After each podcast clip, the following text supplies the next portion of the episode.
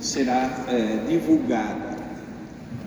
Gostaria também de, antes de tudo, agradecer quem colaborou para que nós pudéssemos hoje à tarde, depois de dois anos e tanto de pandemia, podermos aqui celebrar esta solenidade que para nós cristãos e católicos é muito bonita, mas também indica um caminho de fé. O Evangelho nos mostra, o Evangelho que nós ouvimos, nos mostra uma multidão reunida em torno de Jesus, sem o necessário para saciar a fome.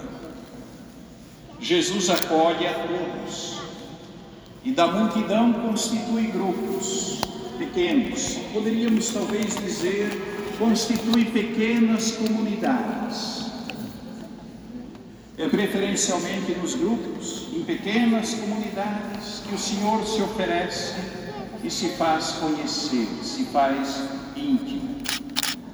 É neste ambiente de proximidade, de intimidade, que ele continua repartindo o pão de Sua palavra e o pão do seu corpo.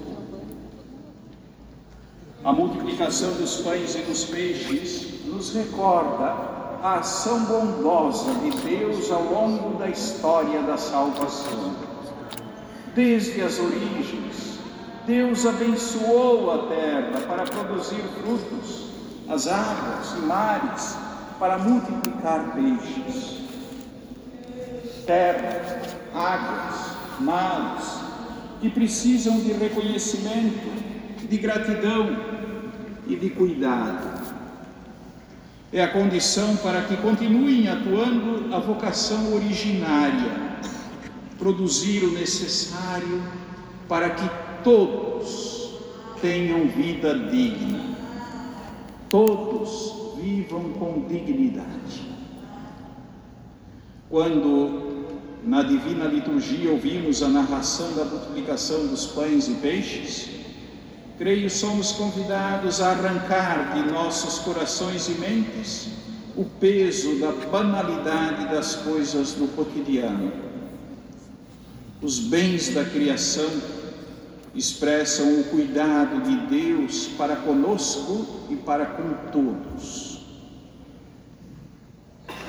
Em celebrando a Eucaristia, somos recordados das maravilhas de Deus, do cuidado de Deus para com todos, de que somos envolvidos pelo mistério de um Deus que é misericórdia, é acolhida, é amor, é cuidado. É o que nos ensina, por exemplo, o grande padre da igreja, João Crisóstomo. Ele pergunta: Compreendes como na terra contemplas o que há de mais precioso? E não somente o vês, mas ainda o tocas. E não somente o tocas, mas também o comes. E depois de tê-lo recebido, regressas para a tua casa. Purifica, portanto, tua alma, prepara teu coração para a recepção destes mistérios. Tomai e comei, tomai e bebei.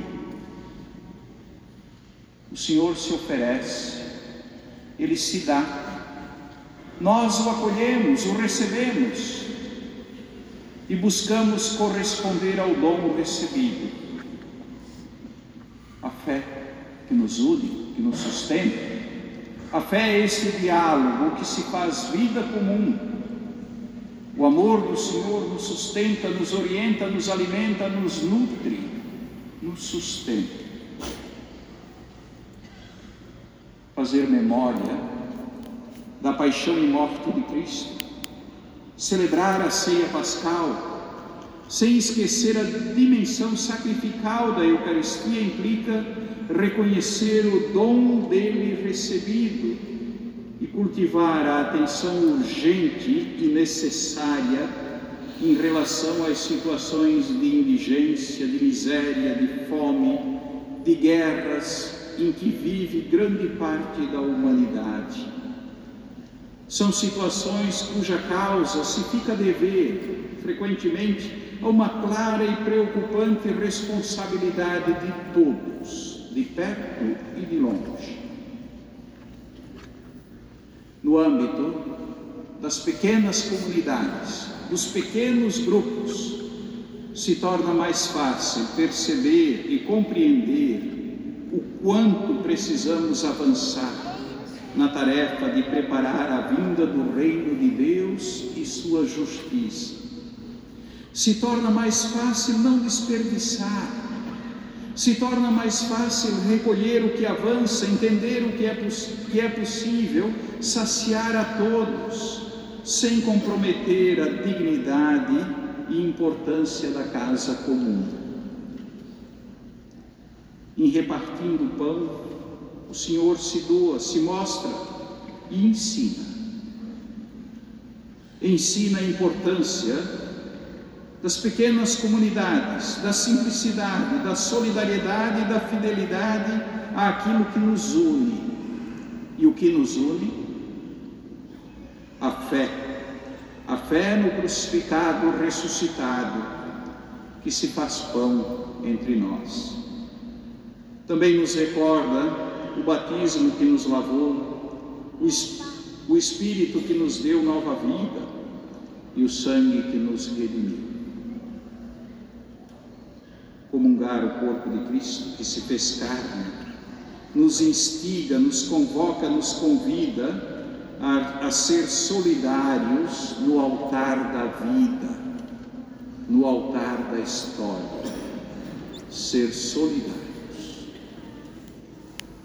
Que o Senhor nos ajude a testemunhar pública e jubilosamente pelas ruas e praças, pelos escritórios, pelas casas, por onde andarmos, nossa fé no mistério de seu corpo e seu sangue oferecido e derramado pela salvação não de alguns, mas de todos.